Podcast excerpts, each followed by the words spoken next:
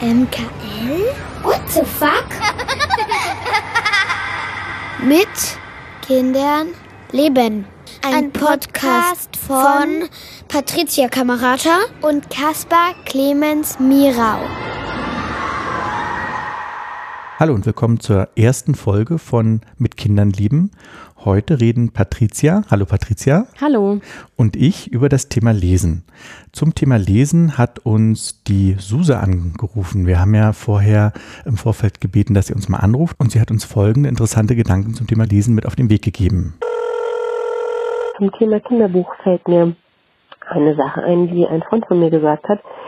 Und äh, ich finde, das ist ähm, total richtig. Gute Kinderbücher erkennt man darin, dass sie zwei Ebenen haben. Und zwar eine für die Kinder und eine für die Erwachsenen. Also dass man, was weiß ich, ähm, mit Humor irgendwelche Anspielungen sieht, die die Kinder einfach noch nicht verstehen können, aber die man selbst versteht. Und dass man das Kinderbuch genauso gerne liest ähm, wie die Erwachsenen. Da kann ich im Grunde nur zustimmen. Ähm, bei uns wird auch sehr viel vorgelesen ähm, und mir gefallen eigentlich auch am besten die Bücher, die auch mich unterhalten. Und äh, da zählt natürlich rein einmal die Art und Weise, wie die Sachen geschrieben werden.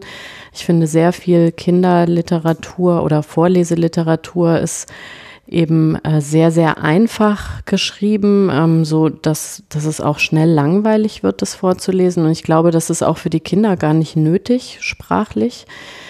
Ähm, und das andere, was sie ja gesagt hatte, ähm, diese zusätzliche Ebene für die Eltern, also so kleine Anspielungen, Witzchen irgendwie, ähm, die die Kinder vielleicht auch gar nicht mitbekommen, aber die das für mich attraktiv machen zu lesen. Und so gibt's ähm, ja viele Bücher, die ich sehr gerne vorlese, bei denen die Kinder auch Spaß haben, aber auch ziemlich viele Bücher, die ja ich tatsächlich nicht so gerne vorlese. Aber über die wollen wir eigentlich gar nicht sprechen, sondern hast du ein Buch, äh, was sozusagen diese beiden Ebenen erfüllt, äh, was du sehr gerne vorgelesen hast und was auch den Kindern gefallen hat? Wir haben auch sehr viel schon vorgelesen und das war schön, als ich jetzt das nochmal gehört habe bei dem Anruf, weil das so eine Beobachtung war, die ich glaube ich auch Tatsache so formuliert habe. Also auch für mich, äh, weil wenn man viel vorliest, dann beginnt man ja zu überlegen, wann liest man gerne vor. Und es gab so Bücher, wo ich angefangen habe, heimlich Seiten vorzublättern beim Lesen. Ja, ich weiß nicht, ob du das kennst. Ja, ah ja. ja, okay, das ist anscheinend so ein Ding, dass man so Pixie-Hefte zum Beispiel, wo ich dann immer so zwei Seiten schnell rüber. Das Problem ist, dass die Kinder ja dann irgendwann auswendig können mhm. und dann fällt das auf, wenn man Seiten übersprungen hat. Dann man so, oh, ich habe eine Seite übersprungen. Aber es gibt auch Bücher, die ich eben unglaublich gerne vorgelesen habe und eine Buchserie, die ich unglaublich gern vorgelesen habe und auch immer noch gern lese und auch für mich alleine eigentlich lesen würde, ist Puder Bär. Mhm. Mit Puder Bär ist nicht gemeint die sehr bekannte Disney-Adaption, die ja eigentlich, ich glaube, so überall so Merchandising-Artikel. Mhm, ich kenne es auch nur so tatsächlich. Genau. Ich glaube ja. auch, das ist die bekannte Variante, aber Puder Bär wurde lizenziert von Disney und basiert eigentlich auf einer Kinderbuchvorlage. Und die Kinderbuchvorlage äh, stammt aus den 20er Jahren, krass, jetzt muss man ja schon sagen, des 20. Jahrhunderts, mhm, mhm. schon 2018, also ist fast 100 Jahre alt und wurde von Alexander Milne geschrieben. Äh, und das Interessante an, an Puder Bär ist, dass die Haupt, der Hauptcharakter, also Puder Bär ist ja der Hauptcharakter, aber es gibt auch den jungen Christopher Robin und Christopher Robin gab es wirklich und der hieß auch Christopher Robin. Das war wirklich der Sohn von Alexander Milne. Also es gibt Christopher Robin Milne, das war der Sohn. Und diese Kuscheltiere, die dort vorkamen, ähm, also Puderbär, Ferkel, IA, Eule, weiß nicht, ob ich jetzt eins vergessen habe, das waren alles Kuscheltiere von seinem Sohn. Mhm. Und ähm, Milne, der eigentlich so Dramaturg war und sagen wir mal so eher so ernsthafte Literatur geschrieben hat, hat halt plötzlich ähm, ein Kinderbuch geschrieben. Es war sein zweites oder so. Und das wurde unglaublich erfolgreich. Ähm, Weißt du, was das für damalige, damalige äh, Maßstäbe heißt? Nee, das ist eine gute Frage. Ja, also ich, ich weiß nur, dass, dass es so erfolgreich war, dass er plötzlich das Gefühl hatte, er ist jetzt festgelegt plötzlich mhm. auf dieses auf dieses Thema und hat ähm, ja auch zwei richtige Bücher geschrieben zu äh, zu Puder Bär und aber um auf das das eigentliche Thema zu kommen, warum fand ich das finde ich das so schön? Ähm, das ist eigentlich ja im Englischen geschrieben worden, wurde übersetzt ins Deutsche wo es auch wichtig ist, welche Variante man Tatsache nimmt. Es gibt nämlich die Übersetzung von Harry Rowold, der ein relativ bekannter auch Schriftsteller und Sprecher ist. Und der hat in dieser Fassung diesen unglaublichen Sprachwitz so, so mitgenommen. Und für Kinder ist Puderbär einfach eine, eine lustige, niedliche Geschichte mit einem Teddybär, der immer Honig mag und einem Ferkel, das immer so ein bisschen ängstlich ist. Und als Erwachsener liest man aber so eine Geschichte voller schrulliger Charaktere, mhm. ähm, die einfach das ist wie Loriot, ja, also so, so hat man als Erwachsener das Gefühl und deswegen kann ich Tatsache, also wenn, wenn ich Puderbär nehme und anfange vorzulesen, lache ich meistens nach der zweiten Seite, fange ich an zu lachen beim, beim Vorlesen. Das macht mir sehr Spaß. Und die Kinder haben es ausgehalten. ich weiß nicht, jeden Band vielleicht drei, vier Mal vorgelesen habe. Also da sind, den sind wir schon sehr oft durch. Und auch heute noch nehme ich es manchmal gerne, wenn ich irgendwas vorlesen soll, schlag einfach irgendeine Seite auf und lese, lese vor. Ähm, es gibt schöne Geschichten, die man noch, noch drumherum erzählen kann zu dem Buch, wie das ähm, eigentlich entstanden ist und äh, warum Pooh der Bär, ähm, oder der heißt ja eigentlich Winnie the Pooh, äh, der Bär, warum der Winnie heißt. Es gab nämlich zu der Zeit ähm, einen Braunbären im äh, im Londoner Zoo. Das mhm. war Winnie. Und äh, zudem gibt es auch wiederum eine Geschichte. Es gab nämlich einen Soldaten, einen kanadischen Veterinärsoldaten, der hat diesen äh, Bären an einem Bahnhof gekauft von einem Jäger, der den irgendwie gesagt hat, ja, ich habe hier die Eltern geschossen, habe jetzt diesen Bären und weiß auch nicht. Und dann hat er den mitgenommen und hatte den mit an der Front und hat dann festgestellt, ein Bären an der Front ist vielleicht auch nicht so gut und hat den zur Pflege in den Zoo gegeben. ähm, und dieser Soldat kam aus Winnipeg. Ähm, und deswegen wurde der ähm, Bär einfach Winnie genannt. Ähm, und das ist sozusagen diese Geschichte, wo, wo, wo dieser Name herkam und vielleicht auch warum Christopher Robin, glaube ich, auch seinen Bär selber Winnie nannte. Und dann wurde aber noch ein Zeichner dazugenommen zu dem Buch. Ähm, Shepard hieß der der diese wirklich schönen äh, Zeichnungen gemacht hat, die auch Tatsache wirklich schöner sind als das, was Disney gemacht hat. Aber mhm. Disney hat das sehr angelehnt daran, weil ihm das auch so gefallen hat.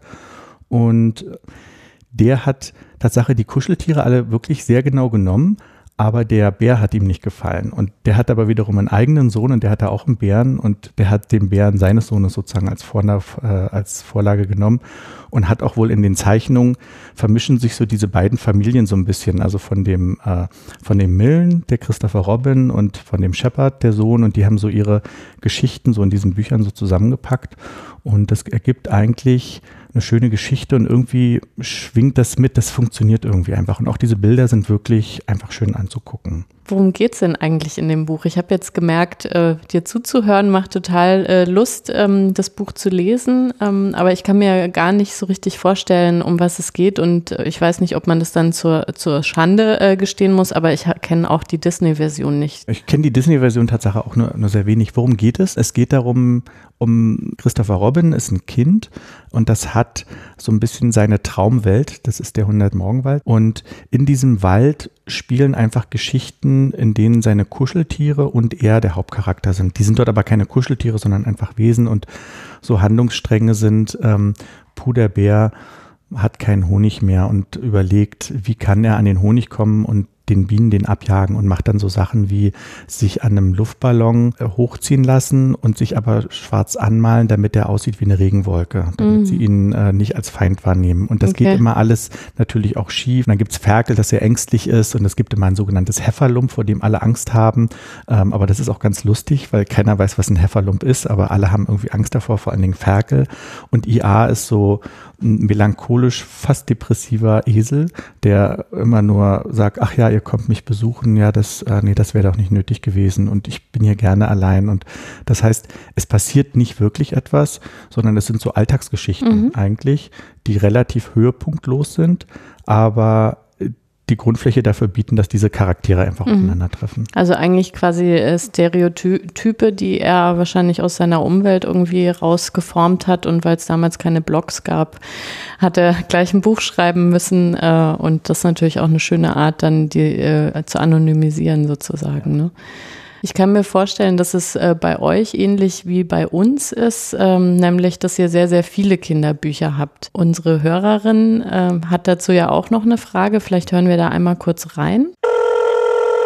Eine Frage habe ich auf jeden Fall. Was macht man mit den ganzen Kinderbüchern, die dann irgendwann die Regale vollstopfen? Ich weiß, man kann in die Bibliothek gehen und ausleihen oder so, aber behalten die Kinder die Bücher auch, auch für länger? Hebt ihr die auf für die Enkel oder ähm, wo können die unterkommen und so? Und ähm, das ist so eine Frage, die mich ein bisschen umtreibt, vor allem wenn es um so Spielzeug, reduziertes Kinderzimmer geht oder so.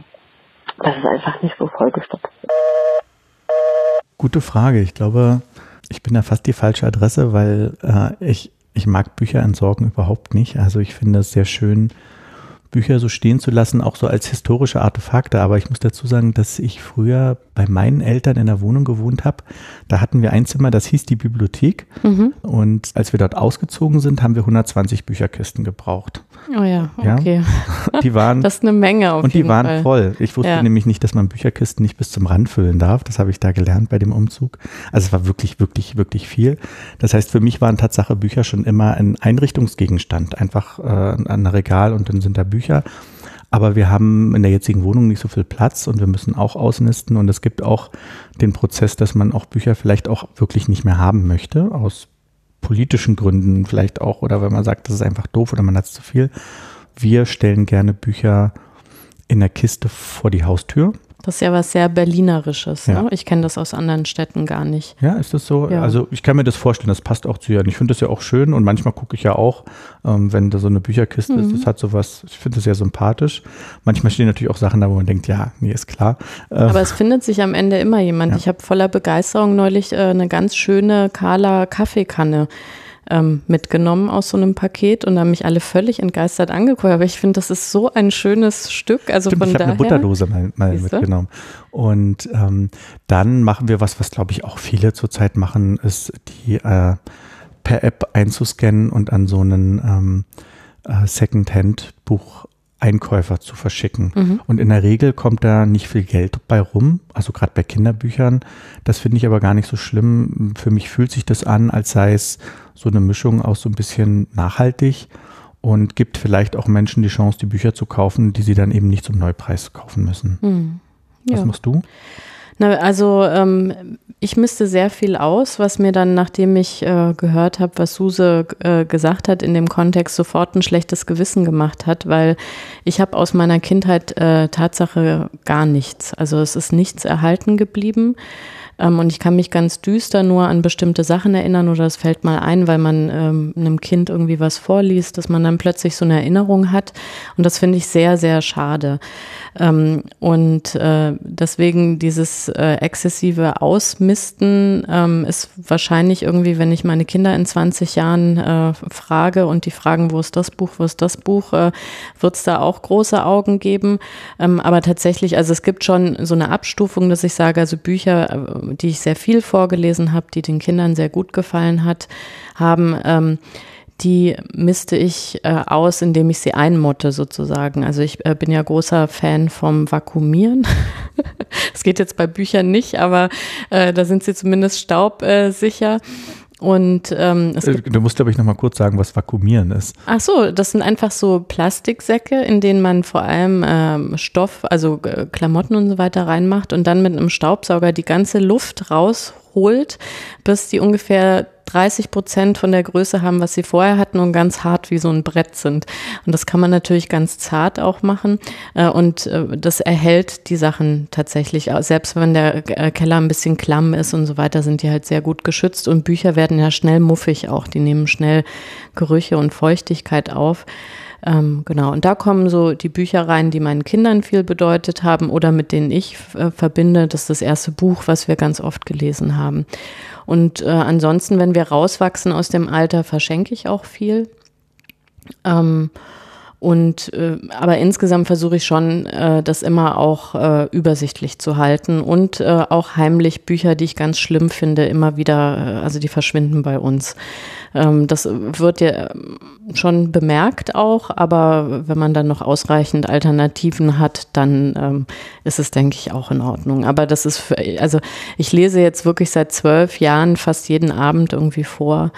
Ähm, und ich, ich kann das teilweise wirklich nicht mehr aushalten, bestimmte Bücher dann vorzulesen. Und äh, da denke ich, wenn man sie dann so 10, 20 Mal vorgelesen hat, dann dürfen sie auch verschwinden. Hm. Also was ich beobachtet habe, ich habe Tatsache dann anscheinend im Gegensatz zu dir meine Kindheitsbücher noch. Mhm. Und ähm, dann als Eltern hat man ja immer so einen Impuls, dass man seinen Kindern jetzt auch die eigenen Kindheitserinnerungen angedeihen lassen möchte. Ja. Und dann habe ich natürlich mehrfach den Versuch unternommen, meine Kindheitsliteratur vorzulesen, wo ich auch noch die Erinnerung hatte, äh, die entweder selber zu lesen oder auch vorgelesen zu bekommen haben und musste feststellen, Puh. Ja, das ah. geht teilweise geht es sprachlich nicht, teilweise geht es wegen der Formulierungen und dem Hintergrundwissen, den man einfach gar nicht mehr hat. Also das merke ich selbst als im Westen aufgewachsene. Wenn ich Ostkinderbücher lese, weiß ich ganz oft nicht, wovon die Rede ist, weil ich die Sachen gar nicht kenne. Das geht natürlich den Kindern jetzt auch so.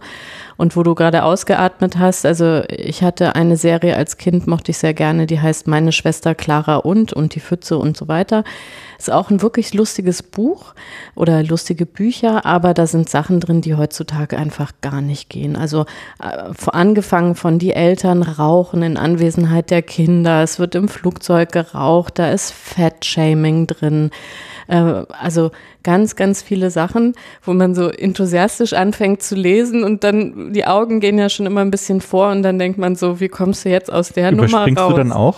Ich versuche das entweder ja. flüssig umzuformulieren. Aber bei dieser einen Geschichte eben mit dieser, das war eine ganze Geschichte darüber, die sich darüber lustig gemacht hat, wie dick der eine Onkel war. Und da war ich nun mal schon im Lesen drin und das habe ich einfach hinterher mit den Kindern tatsächlich besprochen. Also, und das war auch interessant zu sehen, dass die Kinder das dann auch schon wahrnehmen. Also, die waren schon auf jeden Fall irritiert, weil bei uns eben Körperformen und so weiter nicht irgendwie negativ kommentiert werden oder es irgendwie eine Hierarchisierung gibt von was wie sein soll. Und dann ist es eigentlich auch ein guter Anlass. Aber ähm, tatsächlich äh, finde ich, gibt es dann Bücher, ähm, von denen ich dann eher auch Abstand nehme, die vorzulesen. Ja, also es geht mir auch so. Und das waren auch so ganz einfache Bücher. Ähm, es gibt so eine, sagen wir so, so eine Ost-Pinocchio-Adaption, die heißt Zäpfelkern. Und dann habe ich das gefunden, oh, das lese ich jetzt vor, das habe ich als Kind auch gelesen. Und äh, Mord und Totschlag, ja. In dem Buch habe ich festgestellt, okay, es gibt aber auch Tatsache die Original-Pinocchio-Version äh, und die kindertaugliche. Mm. Und man hört ja dann oft den Vorwurf, ja, Kinder, das ist ja Kulturgut und Kinder können das schon ab und so. Ich finde aber auch, es gibt das richtige Alter, wo Kinder dann ganz gut damit umgehen können mm. und wo man dann auch drüber sprechen kann. Aber es gibt halt auch gerade abends beim Vorlesen möchte ich keine politische äh, Diskussion nee. über Fettshaming führen. Ja, da möchte ich ja genau. einfach was Entspannendes. Ich merke jetzt bei uns, dass wir zunehmend so Kinderbuchreihen haben, mhm. so, die auch immer mehr, mehr Platz wegnehmen. Habt ihr auch so, so Regalfüller? Genau, wir haben äh, einige Regalfüller äh, ganz beliebt, ähm, sind bei uns die Warrior Cats, äh, die lustigerweise auch schon so wie äh, Serien organisiert sind. Also es gibt äh, mittlerweile sechs Staffeln, a sechs Bücher. Ich glaube, es ist jetzt gerade die siebte Staffel auch schon raus äh, wovon aber nur die ersten drei äh, auf Deutsch übersetzt sind, was die Kinder dann ganz ungeduldig macht, äh, wann dann endlich die Übersetzer fertig sind, dass da gelesen werden kann.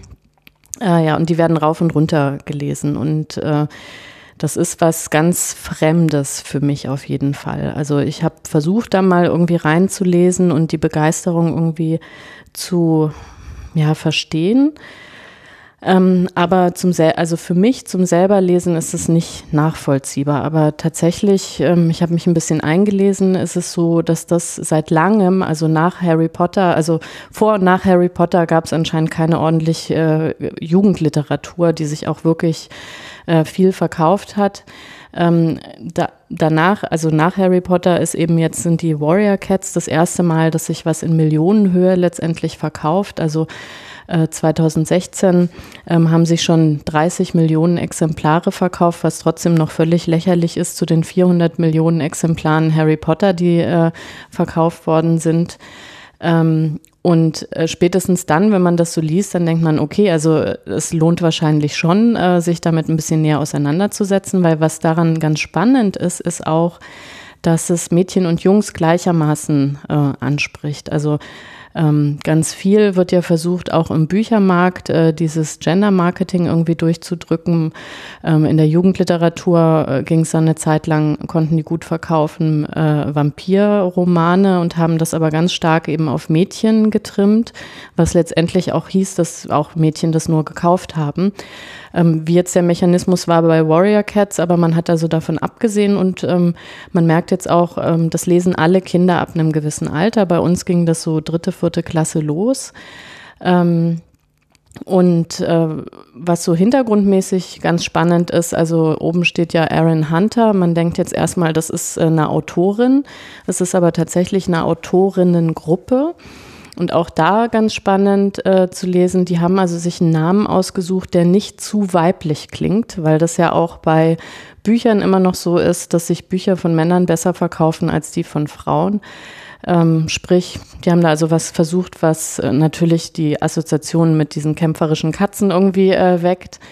Ähm, und das ist eine Auftragsarbeit, die an eine der Autorinnen rangetragen worden ist, die auch wie in amerikanischen Serien letztendlich die ganze Dramaturgie der Staffeln schreibt. Und dann gibt es drei Co-Autorinnen, die dann die Schreibarbeit, die eigentliche machen. Und sie guckt dann drauf, ob das irgendwie stimmig ist, ob das sprachlich passt und so. Und da denke ich, das ist wahrscheinlich tatsächlich ein Grund, weil es dann sehr stimmig ist und ein Gesamtkonzept zu erkennen ist, dass die Kinder das gerne lesen. Ähm, und auf Nachfrage fand ich auch ganz spannend, also die Bücher sind alle in einer Ich-Perspektive geschrieben, also es ist immer eine andere Katze im Vordergrund und man, man guckt durch die Augen der Katze. Und äh, die Katzen haben eben bestimmte Charaktere, Fähigkeiten und so weiter und leben an verschiedenen Orten. Und es gibt zum Beispiel Katzenclans, die in der Nähe von irgendwelchen Bauernhöfen leben. Die kennen Pferde und die kennen Pferde auch unter dem Ausdruck Pferd. Und es gibt aber Katzen, die weiter weg wohnen, die haben dann schon mal ein Pferd gesehen, aber wissen gar nicht, dass es ein Pferd ist. Und die heißen dann Donnerhufe. Also es gibt ganz viel solche Eigenkreationen. Und das scheint den Kindern ganz viel Spaß zu machen, diese andere Perspektive und dann natürlich ähm, zu verstehen, um was es da geht, aber das auch mit ganz anderen Worten irgendwie wahrzunehmen. Und letztendlich ähm, ist es ja einfach eine Fantasy-Romanreihe, äh, es klingt so ein bisschen wie Game of Thrones mit Katzen. Das wollte ich auch gerade sagen, ja. So also genau, es geht wirklich um den Überlebenskampf der einzelnen Clans. Es sind insgesamt sechs Clans. Wobei eben einer äh, ist der Sternenclan, das ist so eine Art, also da kommen die Katzen, die sterben und die sich im Kampf bewährt haben, kommen in diesen Ster äh, Sternenclan. Äh, die, die sich äh, irgendwie schlecht verhalten haben, unmoralisch waren, die kommen in den äh, Wald der Finsternis. Das heißt, äh, also auch da ist so ein bisschen Mystik und Religion drin, was ja eigentlich ähm, in unserer heutigen Gesellschaft keinen richtigen Platz mehr hat, aber es beantwortet natürlich ganz viele Fragen, die Jugendliche auch haben. Äh, nur eben über diesen anderen Kanal. Ich denke, das ist dann auch nochmal äh, ja, ausschlaggebend letztendlich. Und ähm, naja, also alles andere ist eigentlich auch wie bei Game of Thrones. Also wenn man versucht, als Erwachsene, die nicht die einzelnen Bücher gelesen hat, äh, die Namen sich beispielsweise zu merken, ähm, dann kann man so ein Muster zwar erkennen, also die haben immer irgendeinen Namen und dann, wenn die neugeboren sind, dann heißen die Junges, wenn die Schüler sind, heißen die Pfote. Als Kriegerinnen kriegen die einen eigenen Namen, der irgendwie ihre Fähigkeit ähm, äh, wie sagt man, in den Vordergrund stellt. Und falls sie Anführerin werden, dann heißen sie irgendwas Stern. Aber spätestens da und dann halt mal sechs Klane, mal irgendwie, die sind ja hierarchisch äh, aufgebaut, wird es dann also schwer durchzusteigen. Äh, was aber auch heißt, äh, also äh, mein mittleres Kind liest gerade das zweite Mal alle. Also die übersetzen zu langsam, deswegen hat sie jetzt wieder angefangen, von vorne zu lesen.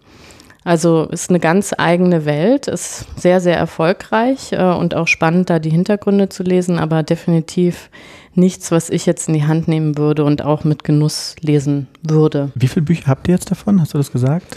Ähm, wir haben tatsächlich alle, also die. Das die, heißt konkret? Na, also 36 mindestens und ich weiß nicht, ob wir die ganz neuen auch haben, aber das war auch wichtig, dass die hier sind. Also wir leihen auch ganz viel in der Bibliothek, aber bei wichtigen Büchern ist es den Kindern auch wichtig, die zu haben. Ja, also ich habe auch den guten Fehler gemacht meiner Tochter, die ist ja auch schon groß, also jetzt auch dritte Klasse, um so ein bisschen das, das Lesen anzuregen, zu sagen, das war in den Ferien, in irgendeiner der letzten Ferien, habe ich gesagt, immer wenn du ein Buch zu Ende gelesen hast, kannst du dir das nächste aussuchen. Und dann hat die angefangen im Zweitagesrhythmus wirklich die, die Bücher zu verdauen. Mhm. Wirklich alle zwei Tage musste ich ein neues Buch anschaffen.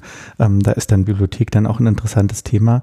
Aber das macht dann muss ich sagen, auch Spaß so als Eltern zu sehen, wenn dein Kind plötzlich in diesem Moment ist, wo du ja vorher vielleicht auch schon öfters von gesprochen hast, wo du gesagt hast, mach das mal mit dem Lesen lernen in der Schule, nimm das mal ernst, mhm. das wird dir gefallen. Mhm. Und da ist ja so am Anfang noch so, ja, und dann, ne, das ist so dieses, man kann ein Kind nicht zum Glück zwingen sozusagen, mhm. aber irgendwann gibt es diesen Moment, wo das Kind das erste Mal im Bett liegt das Buch nimmt und auch nicht mehr aufsteht. Und man mhm. merkt, wow, jetzt hat es diesen, jetzt weiß es, was es heißt, im Bett zu liegen und ein Buch zu lesen. Und das fand ich sehr schön. Und ähm, ich bin so ein bisschen ambivalent bei diesen Serien, weil die sind so durchsichtig darauf ausgelegt, dass man viel davon kauft, mhm. finde ich. Aber andererseits halten sie die Kinder auch toll dran, dran zu bleiben am Lesen. Also das finde ich auch wirklich schön. Ja. Also ähm, die freuen sich ja dann auch wirklich, das ist ja dann bei der anscheinend auch so wirklich auf den nächsten Band. Auf jeden Fall, ja. Und das finde ich schon schön. Ja. Ja. Weil du das gerade gesagt hast, mich würden zwei Sachen interessieren, wie das in anderen Haushalten ist. Nämlich erstens, gibt es für das Kaufen von Büchern bei euch ein Limit? Also ich merke bei uns, äh, wenn die Kinder jetzt ständig ankommen und Lego wollen, dann irgendwann sage ich, also jetzt habe ich wirklich genug gekauft und ohne Anlass irgendwie, hm. Aber bei Büchern komischerweise, also gibt natürlich, wie gesagt, da auch eine Grenze, dass man irgendwann sagt, hier, lies mal bitte in der Bibliothek weiter.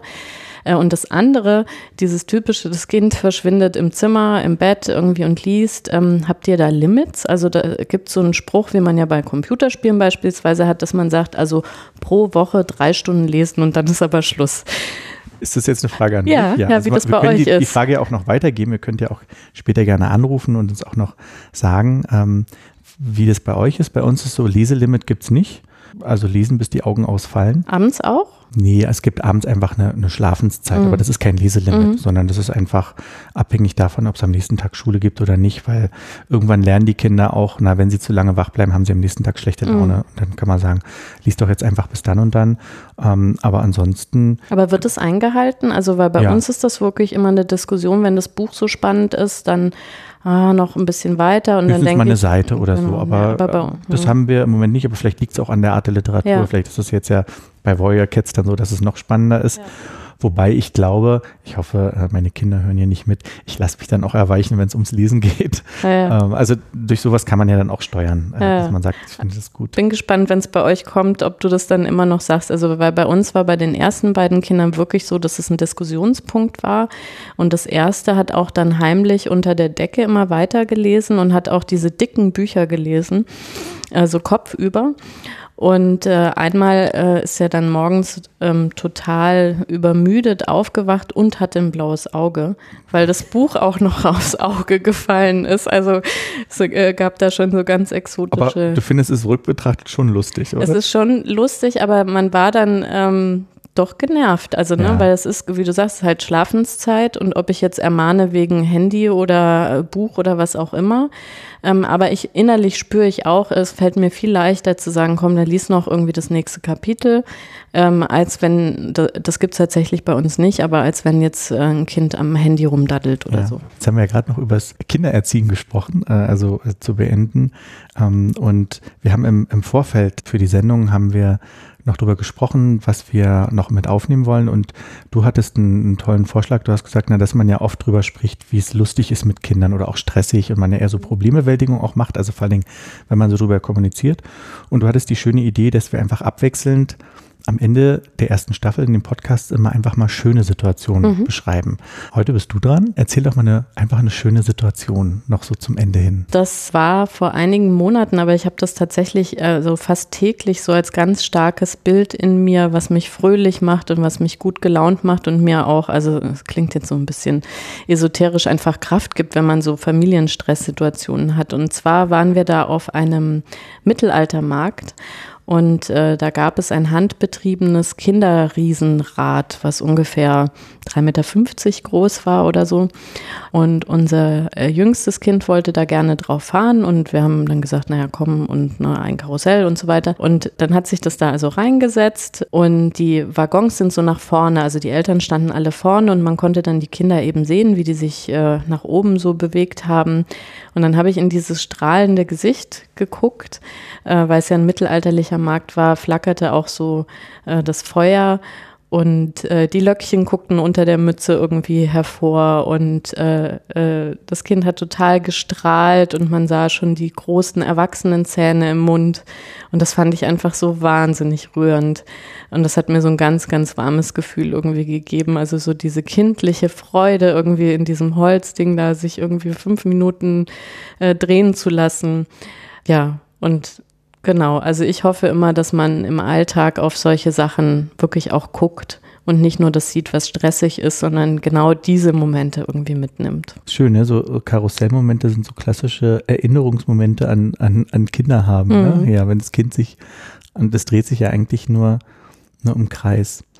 Ja, das war's schon für, für die erste Folge. Ähm, wir wollten ja bei einer Länge bleiben, die so zu einer U-Bahn-Fahrt passt. Ähm, genau. Wir hoffen, ihr seid jetzt gut angekommen. Wir werden über das Thema Lesen sicherlich nochmal reden. Da gibt es ja auch noch viele andere Themen und ähm, wir haben ja schon das Thema Bibliothek angeschnitten. Überhaupt ist das ja auch eine Frage, wie kommt man ähm, an eben die vielen Bücher, die Kinder vielleicht wollen. Das geht ja auch ganz schön ins Geld und ähm, neben Bibliotheken gibt es ja auch noch andere Wege. Ähm, ich freue mich ähm, auf das nächste Mal. Die nächste Sendung zum Thema Kindergeburtstage wird es am 1. April geben. Und ähm, damit bin ich durch. Und hast du noch was zu sagen, Patricia? Ja, ich würde gerne noch mal darum bitten oder beziehungsweise feststellen, dass wir uns ähm, über Kommentare jeder Art äh, freuen, äh, sei es auf der Website direkt unter den einzelnen Folgen oder auch per Audiokommentar. Ähm, da kann ich persönlich sagen, ähm, das finde ich wirklich ganz hervorragend, weil man ja da äh, auch die Hörerinnen und Hörer äh, kennenlernt. Ähm, und ansonsten freuen wir uns natürlich auch über Bewertungen im iTunes Store oder auf anderen Plattformen, je nachdem, äh, wo ihr da unterwegs seid. Ähm, ja, und ähm, dann dafür schon mal äh, im Vorhinein Danke sozusagen. Bis bald. Das war's. Mit Kindern leben der Elternpodcast. Alles weitere auf mkl.wtf. Dankeschön und tschüss. Bis zum nächsten Mal. Mit Kindern leben.